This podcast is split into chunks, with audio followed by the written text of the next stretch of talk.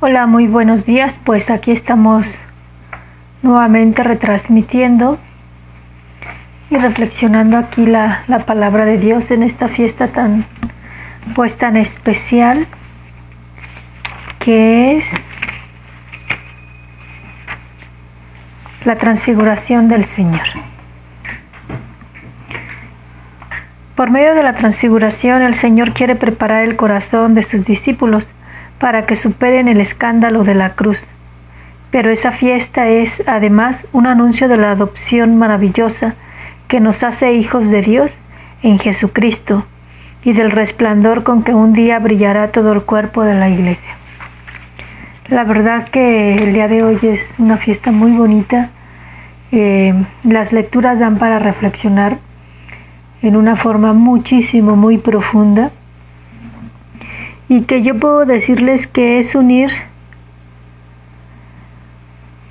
esta parte de entre el Tabor y el Calvario, ¿verdad?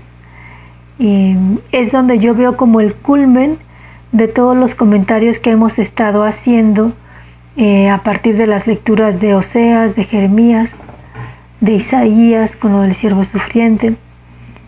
Y hoy nos presenta eh, esta fiesta de la transfiguración es, yo podría resumirlo como esa parte de eh, se logra juntar o logra hacer clic la prueba con la fe.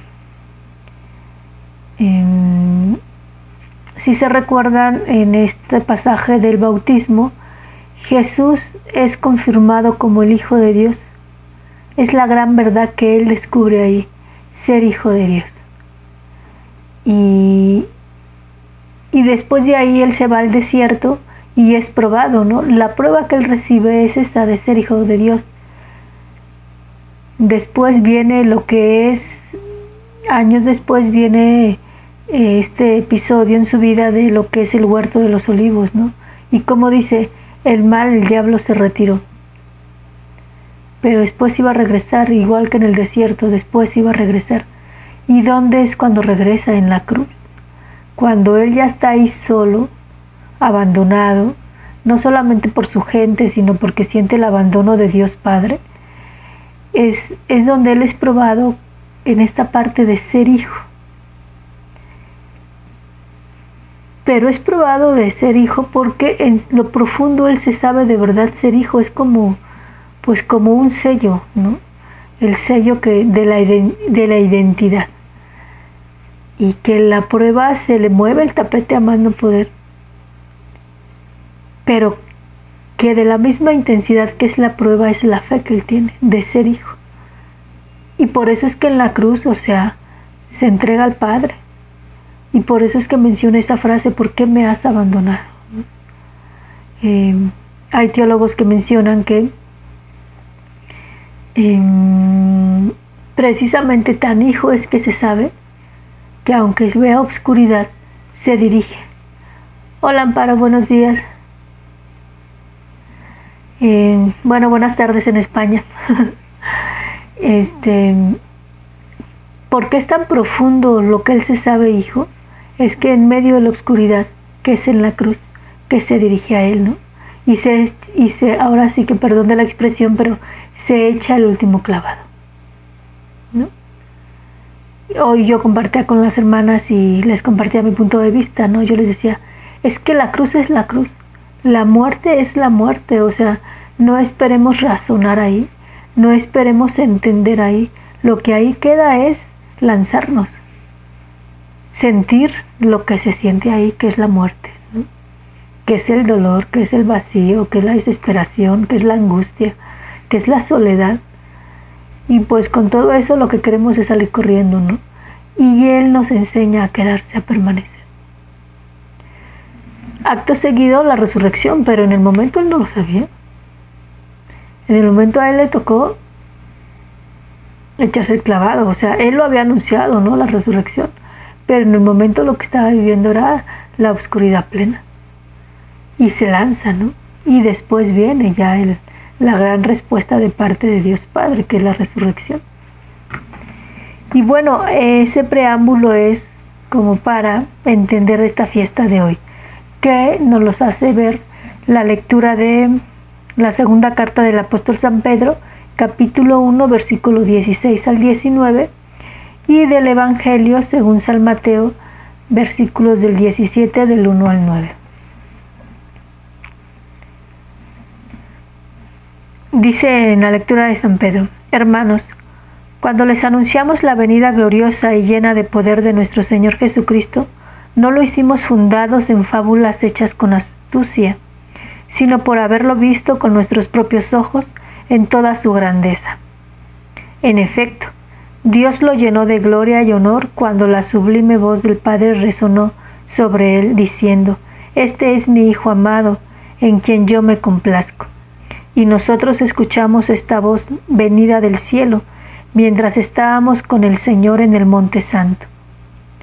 Tenemos también la firmísima palabra de los profetas, a la que con toda razón ustedes consideran como una lámpara que ilumina en la oscuridad hasta que después, hasta que despunte el día y el lucero de la mañana amanezca en los corazones de ustedes. Palabra de Dios. Pues ahorita ya Pedrito está haciendo este anuncio, ¿no? Pero en el momento que a él le tocó vivir la transfiguración, pues no entendió coloquialmente podría decir no entendió ni papas. Sin embargo, después, pues ya el Señor le va a iluminar, ¿no? Le va a ir explicando. La mente se le va a ir iluminando cuando va viendo todo esto de la, de la resurrección. Me quedo con esta frase, este es mi hijo muy amado. Este es mi hijo amado en voz Este es mi Hijo amado, en quien yo me complazco.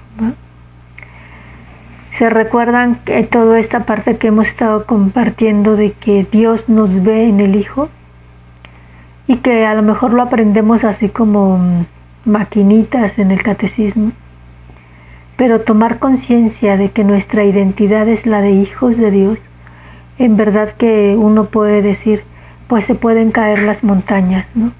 Puedo quedarme solo y vivir la oscuridad más profunda, pero mientras que no se me acabe la certeza de que soy la hija y el hijo muy amado de Dios. Y a fin de cuentas, eso estamos llamados a vivir todos, ¿no? Jesús lo vivió con mayúsculas. Y al final lo que lo sostuve fue eso, el saberse hijo amado de Dios, el entregar la vida por eso, por sus hermanos. Y creo que esa es la identidad en la que nosotros necesitamos meditar. El mundo nos enseña muchas cosas, nos distrae en muchas cosas. La realización profesional, eh, las adquisiciones materiales. Y no estoy diciendo que eso sea malo, o sea, Dios nos hizo para ser felices. Y un cierto nivel de confort no es malo, ¿no? Una cierta realización profesional tampoco es malo, por eso nos dio inteligencia. Pero el rescatar esta parte de que provenimos de Dios y hacia Él vamos, a fin de cuentas es lo que le va a dar em, identidad, sentido a nuestra vida. Estemos en la parte baja o en la parte alta, ¿no? Porque la vida a fin de cuentas no es algo derecho, recto, sino entre subidas y bajadas. Yo creo que esto lo vamos comprendiendo entre más vamos avanzando en edad creo que ya me estoy sintiendo un poco viejita y empiezo a mirar la vida pues con ojos diferentes, ¿no? A releer una historia de la que quizá a veces no se entiende. Saludos, Edith Vargas, pero que al paso de los años y al mirarlos desde Dios, vas agradeciendo todo lo que has vivido. Yo les comparto que en estos días falleció un amigo de mi papá, vecino de nosotros, con los que nosotros compartimos mucho con sus hijos.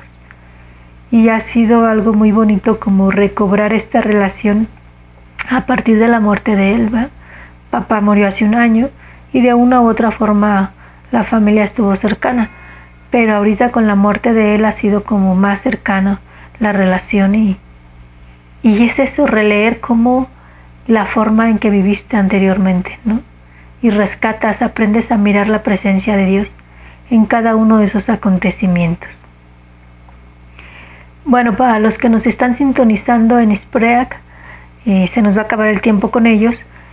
El Evangelio es al Mateo 17.1.9. Y es precisamente el episodio de la transfiguración. Y la tentación aquí es como dice Pedro, ¿no? Señor, qué bueno sería quedarnos aquí. Si quieres, haremos aquí tres tiendas, una para ti, otra para Moisés y otra para Elías, que es lo que estaba viviendo eh, los discípulos, los estaban viendo. Y ellos son aquí testigos, ¿no? De lo que Jesús escucha. Este es mi Hijo muy amado, en quien tengo puestas mis complacencias. Escúchenlo. Al oír esto, los discípulos cayeron rostro en tierra, llenos de un gran temor. Jesús se acercó a ellos, los tocó y les dijo, levántense y no teman. Alzando entonces los ojos ya no vieron a nadie más que a Jesús. Es un texto muy profundo y al mismo tiempo como que no fácil, ¿no?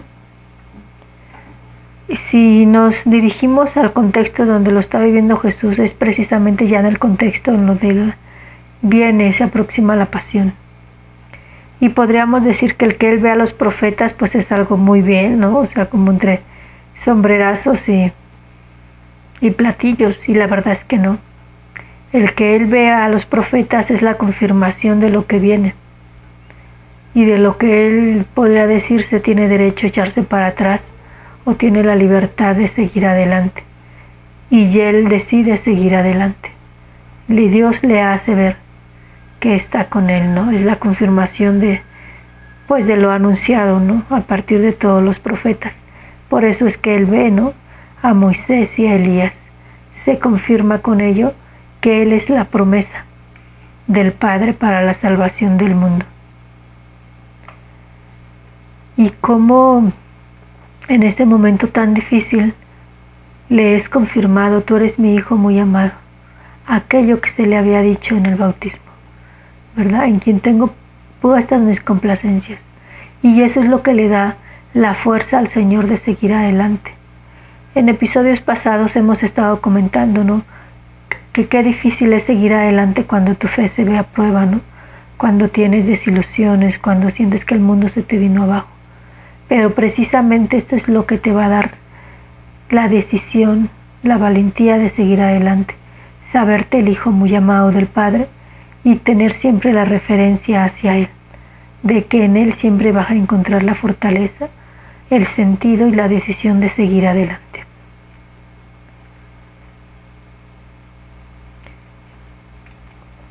Mm, acaba de terminar lo de Spreak, pero continuamos aquí en YouTube y, en las otras plataformas de Spotify y de Anchor. Les decía, em, nuestra identidad está ahí, el sabernos hijos muy amados. Y los invito a que cada uno se ponga a, meditar sobre los momentos difíciles que han pasado en su vida, aquellos en donde se han sentido tan pequeños, tan pues tan vulnerables, ¿verdad? Donde donde quizá no encuentran el sentido de su vida, donde se encuentran ya desanimados.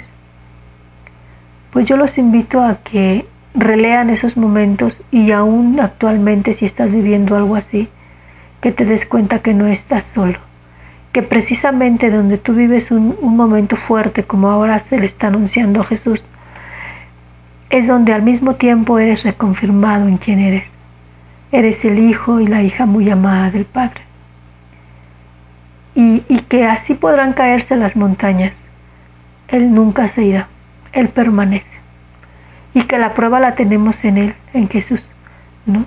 Que cuando se entregó en la cruz, después vino la resurrección.